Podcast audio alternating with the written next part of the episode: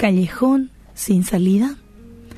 Lamentaciones 3, 16 al 20 dice lo siguiente, me ha estrellado contra el suelo, me ha hecho morder el polvo, me ha quitado la paz, ya no recuerdo lo que es la dicha y digo, la vida se me acaba, junto con mi esperanza en el Señor. Recuerda que ando errante y afligido, que estoy saturado de hiel y amargura. Siempre tengo esto presente y por eso me deprimo.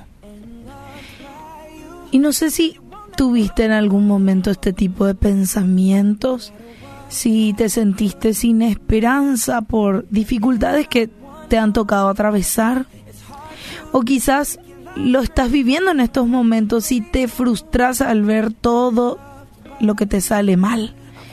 Y hasta llegaste también a pensar que quizás Dios se olvidó de vos. Que tal vez no sepa lo que te angustia. Sí. Y, y yo no conozco tu situación. Pero lo que sí sé es que no sos el único o la única. Jeremías quien es el autor del libro de lamentaciones, que leímos el capítulo 3, unos versículos, se encontraba justamente en una situación así deprimente.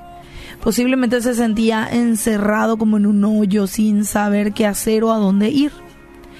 Y puede que hoy vos también te encuentres en un callejón que al parecer es sin salida y sin la mínima idea de cómo podés salir de allí. Y yo sé que no será fácil seguramente.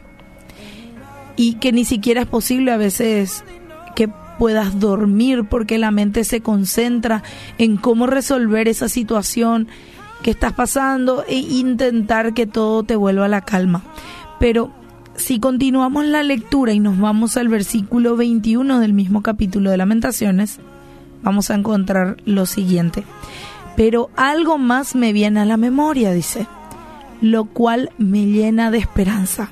A ver, ¿qué es aquello que el autor de repente recordó y le dio esperanza de volver a ponerse de pie?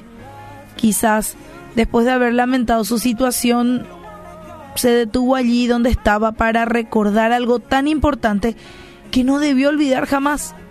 ¿Sabes de qué se trata? Del amor de Dios.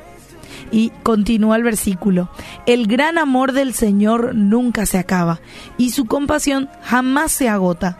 Cada mañana se renuevan sus bondades. Muy grande es su fidelidad. Por lo tanto digo, el Señor es todo lo que tengo. En Él esperaré. Y justo en ese momento algo cambia dentro de Él. Ya no hay más depresión, no más abatimiento, porque justamente recordó esa esperanza. Y de igual forma puede suceder con vos. Si te enfocas solo en tus problemas vas a olvidar todas las cosas buenas que también te sucedieron a lo largo de tu vida y olvidas ese Dios, a ese Dios quien su misericordia nunca se acaba, que su compasión jamás se agota, que cada mañana se renuevan sus bondades para contigo y con tu familia. Muy grande es su fidelidad.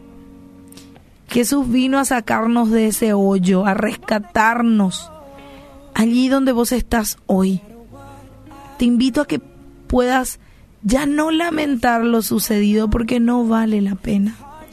Y si hay algo que tenés que recordar, que sea el amor de Dios sobre tu vida, la oportunidad de vivir lo que Él te dio, la familia de la que sos parte.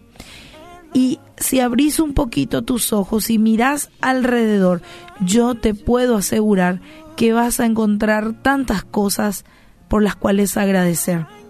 Así que por un momento no te vayas a enfocar en esa dificultad o en ese problema.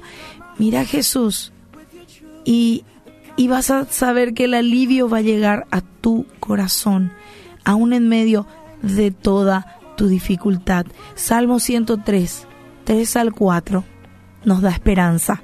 Y dice, Él es quien perdona todas tus iniquidades, el que sana tus dolencias, el que rescata del hoyo tu vida, el que te corona de favores y misericordias.